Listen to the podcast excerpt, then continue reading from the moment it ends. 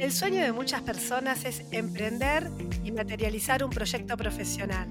Y si además se puede ganar dinero, mucho mejor. Pero claro, lanzarse al mundo de los emprendedores no es sencillo, mucho menos cuando se trabaja en relación de dependencia.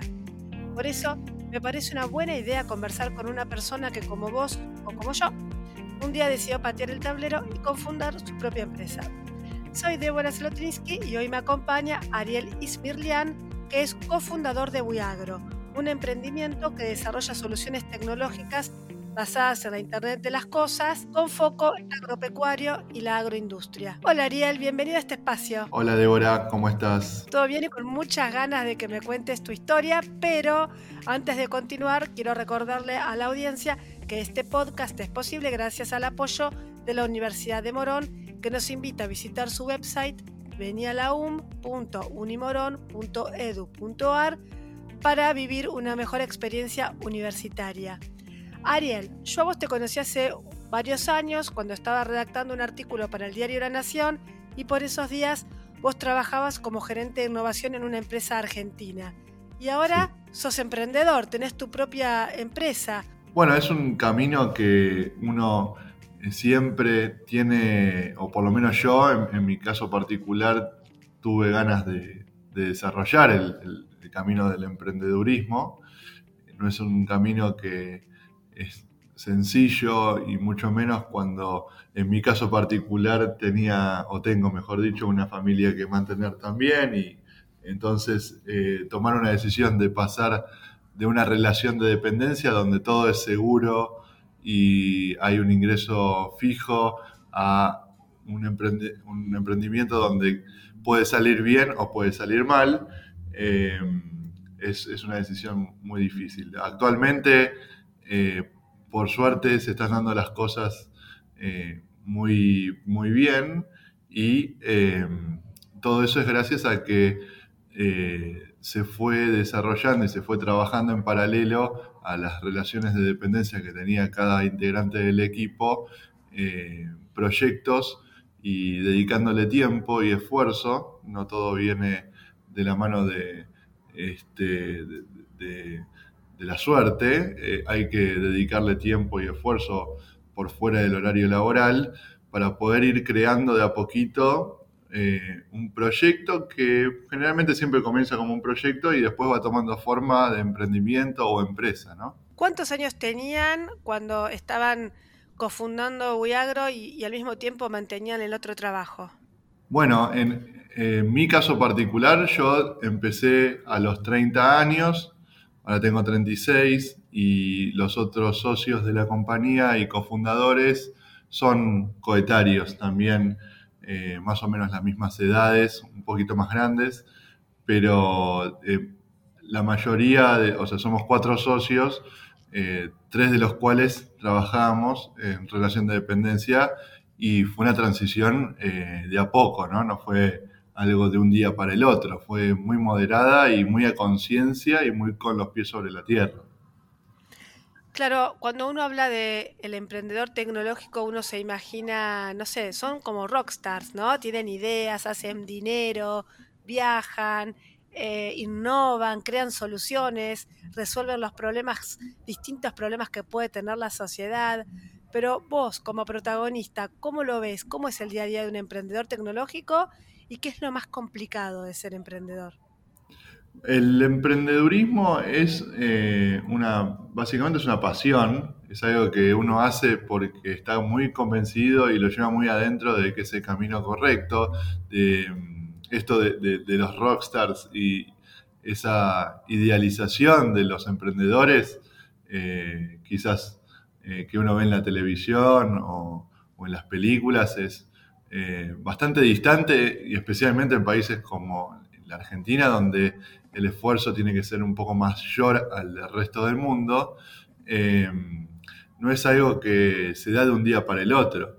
Eh, uno va armando un camino, armando las bases de, un proyecto, siempre con la intención de que sea un proyecto exitoso, pero sí nosotros por lo menos muy conscientes de que los pasos que dábamos eh, sean pasos en firme en cuanto a, a la dedicación de tiempo y a eh, la contratación de personal o, hasta mismo eh, el hecho de dejar la relación de dependencia de, los socios para pasar a, trabajar eh, full time en el proyecto, que en nuestro caso particular no necesariamente sucedió el hecho de que esto vino de la mano de ganancias o, de ingreso alto de, de, salarios, todo lo contrario. Muchos, o sea, el, equipo que, fundó la compañía pasó a trabajar eh, a Uiagro, eh, ganando salarios menores quizás de los que ganábamos en relación de dependencia,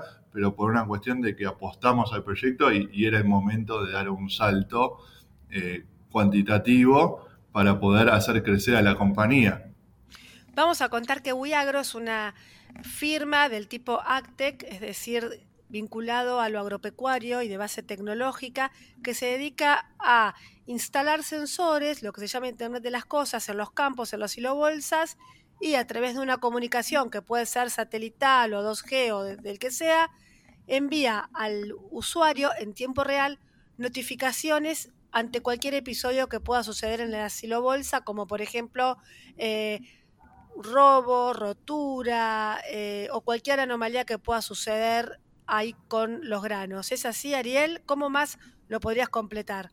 Sí, y a, complemento lo que, me, que comentás, que está espectacular el resumen que hiciste, adicionando la, eh, misión básica de Wiagro, que es cuidar los alimentos a nivel mundial.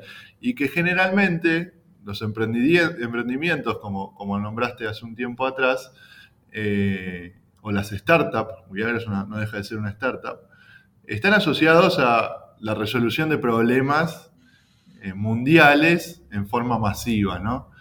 Resolver hoy en día el problema muy poco difundido de la pérdida de alimentos a nivel mundial que hay eh, por problemas de conservación es un problema claramente de, carácter global y que nosotros eh, nos paramos sobre eso para desarrollar tecnologías como la que contaste del monitoreo de granos en silo bolsas o bien en silos eh, de chapa que uno ve por la ruta y donde se pueden perder grandes cantidades de toneladas de granos por eso lo hecho de no estar controlándolas.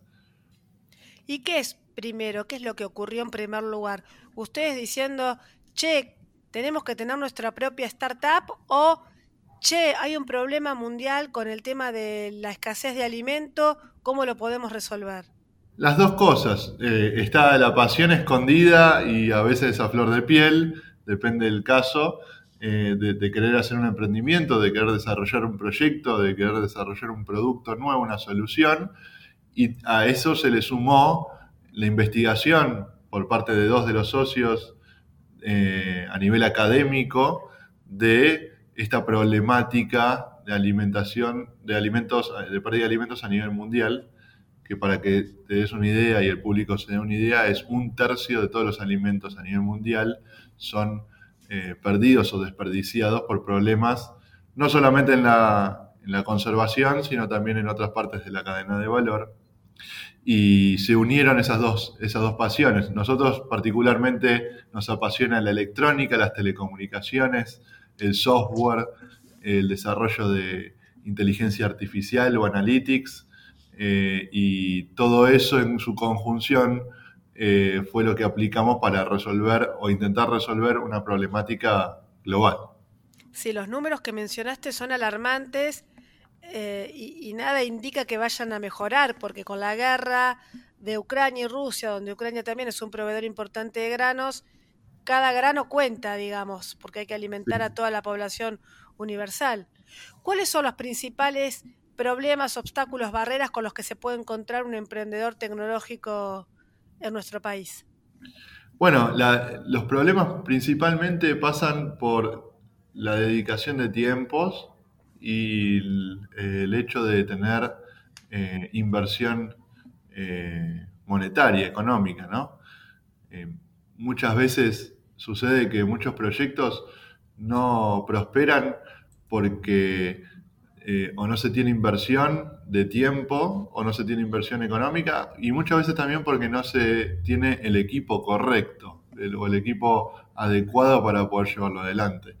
Creo que el caso nuestro, el caso de Buiagro, eh, fue un caso donde fuimos sorteando las cuestiones de tiempos o las cuestiones de inversión económica con ahorros o dedicándole tiempo fuera de la, fuera de la relación de dependencia que tenía cada, cada integrante de, fundador del equipo, eh, pero los integrantes del equipo son la clave para poder sortear esos obstáculos, ¿no? ¿Qué clientes tienen como para poder mencionar? Bueno, actualmente tenemos clientes eh, de diferentes índoles. Eh, tenemos clientes del tamaño de Cargill, por ejemplo, eh, Molinos Agro.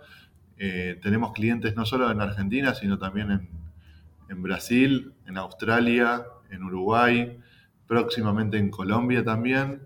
Y tenemos clientes quizás de talla grande que tienen gran cantidad de granos almacenados y que no son de renombre, pero el volumen de, granos que manejan es, tan importante como quizás los que te nombré que sí son conocidos.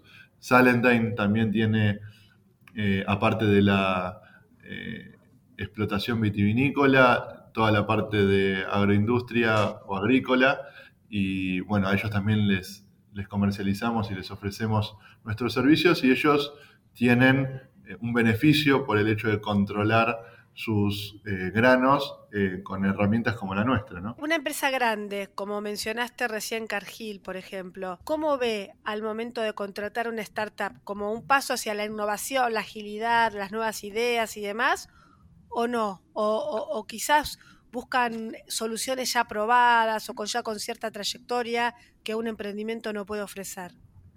Bueno, depende un poco. Empresas como Cargill quizás son más permeables a innovación tecnológica, eh, donde además la exigencia es que realmente funcione la solución y que no sea una prueba de concepto que quede en los papeles o en, una única implementación, sino algo que se pueda replicar. Entonces, eh, muchas veces el seteo, el mindset de, estas compañías está preparado para iterar o hacer propuestas de innovación donde quizás, haya que corregir en el medio, y que es lo que nos sucedió, eh, mejorando el producto la solución. Y después hay compañías que eh, son de tamaños importantes también que quieren usar algo que ya está probado en el mercado y eh, la innovación, la cuota de innovación pasa más por un proceso interno de ellos eh, que, por probar una solución eh, nueva en el mercado, ¿no? Pero mencionaste que Uiagro ya está en Australia, próximamente en Colombia, ya está en Brasil, varios casos en Argentina. ¿Ustedes pensaban este, esta expansión internacional cuando creaban Uiagro? ¿Ya estaba en el roadmap? ¿O realmente se vienen sorprendidos con cómo la creación de ustedes realmente está surtiendo efecto en el campo? Bueno, siempre fue el objetivo eh, de solucionar un problema global, como el problema eh, de pérdidas durante el post cosecha, que es todo el proceso de almacenamiento y transporte, principalmente de granos, pero involucra otros tipos de alimentos también. A nivel mundial, eso implicaba que en algún momento iba a suceder esto de tener que comercializarle a por lo menos la región y los casos que fueron sucediendo de ventas de la solución o partnership con empresas que están en otras partes más lejanas del, mundo, como Australia, eh, fueron también porque eh, investigar esto de la globalización hizo que eh, muchas compañías busquen soluciones a problemas que no tienen resueltos y cuando empresas allá de Australia buscaban soluciones a problemas de control de granos en el post cosecha, se encontraron con soluciones como las nuestras. Y lo que estamos haciendo ahora, Débora, es tratar de crecer un poco más orgánicamente, ¿no? No tanto el hecho de que nos vengan a buscar porque encontraron una solución a un problema, que es, obviamente los vamos a seguir atendiendo, sino que el, crecimiento eh, hacia otros países sea un poco más orgánico y ordenado dentro de la región principalmente de Latinoamérica. ¿no? ¿Cómo es el tema de la exportación de los dispositivos, los sensores, la aplicación que ustedes seguramente la crearon en español, luego la tuvieron que pasar al inglés? Sí. hace unos días eh, cerramos un acuerdo con una empresa en Rumania, con lo cual vamos a tener que traducir a rumano la aplicación y, siempre es este, algo que eh, no siempre conscientemente, pero que teníamos en la cabeza eh, que tiene que suceder. Traducirlo al portugués, traducirlo al inglés, exportar los dispositivos a diferentes partes del mundo. Estamos pensando que eh, los dispositivos son de bajo volumen, con lo cual el hecho de exportarlos físicamente al menos no es un gran inconveniente. Eh, es más quizás las cuestiones eh, administrativas, pero no hay ningún impedimento. Hoy en día, todo lo contrario. en Argentina se busca lograr más exportaciones para, por todos los problemas de divisas que hay y nosotros aportamos nuestro pequeño granito de arena a todo este ecosistema, ¿no? Lo que vos me estás diciendo me recuerda que cuando hablo con un montón de emprendedores siempre dicen, piensen al momento de crear su propio emprendimiento en cómo solucionar problemáticas globales, universales, no el problema de la cuadra de mi casa o de mi ciudad, sino que hay que pensar en grande porque el mundo está absolutamente globalizado. Así es. Nosotros, eh, al tener la misión de, digitalizar y evitar pérdidas de granos a nivel mundial, automáticamente la segunda pregunta es, bueno, eh, ¿cómo vas a hacer en países como Rusia, como Ucrania, como Rumania, como Australia? Y el, problema eh, allá eh, quizás no es tan importante como en países de Latinoamérica, pero en países como Sudáfrica, donde los volúmenes de almacenamiento son eh, mucho mayores y los niveles de infraestructura que hay son menores, con lo cual el problema se magnifica, este, tenemos que tener llegada. Y es cierto esto que mencionas porque si uno no es consciente de que la solución tiene alcance global, perfila la, compañía para, para un lado, eh, que también es muy importante, digamos, tenerlo claro, porque eh, tomar una decisión de expandir globalmente una, empresa es un esfuerzo eh, importante y que requiere de también que nosotros, los founders, nos estemos capacitando constantemente para poder llevar la, la, startup a un próximo nivel. Son dos caminos que te diría que son diferentes, ninguno mejor o peor que otro, ni más beneficioso ni menos beneficioso que otro, son dos caminos totalmente distintos, pero que un emprendedor se lo tiene que plantear, eh, digamos, al inicio. No te digo que lo tiene que tener claro el día uno, pero sí debería planteárselo en algún momento del inicio de la, compañía o del emprendimiento eh, para poder, digamos, tomar decisiones en el camino correcto. Hay varios concursos para emprendedores, fondos que subsidian o que ayudan. Eh, y mismo hay empresas grandes que también incentivan a los emprendedores a co-crear soluciones nuevas. ¿Qué opinas sobre estas actividades que se realizan en todo el mundo y también en la Argentina?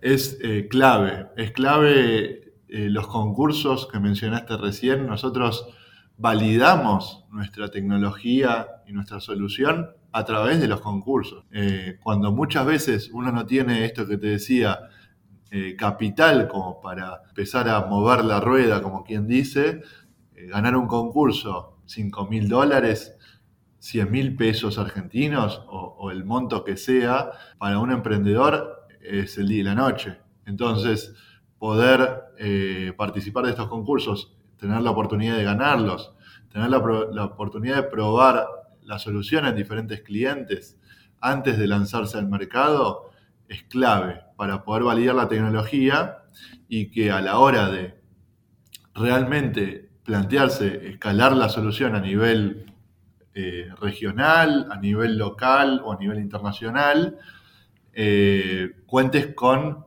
información o datos útiles eh, para poder basar tus, tus eh, expectativas de crecimiento. Eh, esto que se llama las famosas pruebas de concepto o validación con los clientes son muchas veces, en nuestra humilde experiencia, en donde fallan muchos emprendedores antes de lanzarse al, mercado. Eh, o sea, no se hacen estas validaciones, ¿no? ¿Te dieron ganas en algún momento de tirar la toalla?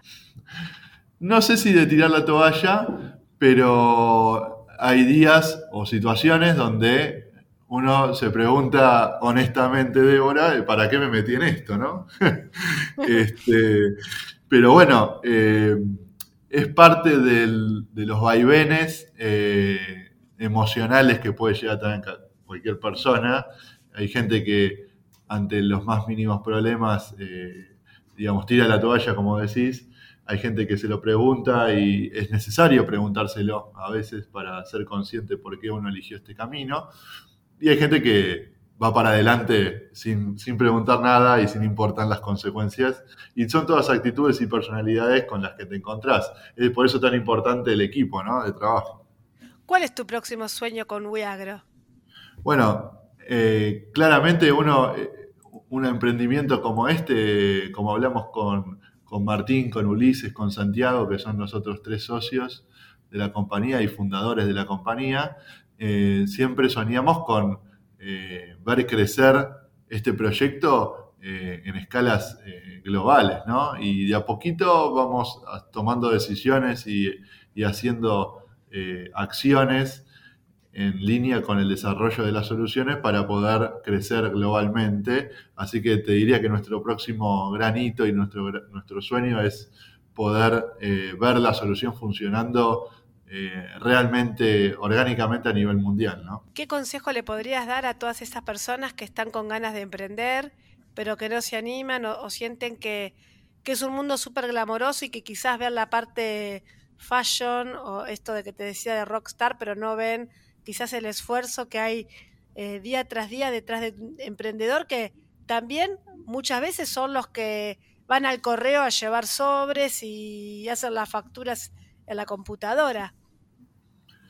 Sí, que si tienen un sueño, que tienen un emprendimiento, que tienen ganas de desarrollar algo, eh, lo hagan, que le dediquen tiempo. Lo peor que les puede pasar es que se queden con la duda de si lo hubiera hecho eh, en el momento o si, no lo, si lo hubiera hecho y no lo hice, este, qué hubiera sucedido. Eso es lo peor que les puede suceder. Entonces, que se animen que escuchen mucho los podcasts como los tuyos, o este, donde hay mucha información hoy en día en internet también dando vueltas sobre experiencias de otros emprendedores, porque, eh, digamos, a mí, me, a mí me parece que si yo hubiera escuchado algunos podcasts o, uno como el tuyo, que en ese momento no existía, eh, con consejos de otros emprendedores, quizás hubiera tomado otras decisiones en otros momentos. Eh, y que en Internet está todo, hay un montón de información, hay que saber diferenciar información útil, pero este, básicamente que se animen y que eh, investiguen y que sean muy perseverantes. ¿no? Muchísimas gracias por compartirnos tus más sinceras experiencias como emprendedor de una empresa de base tecnológica enfocada al agro. Gracias a vos, Débora, por tu espacio y por tu tiempo.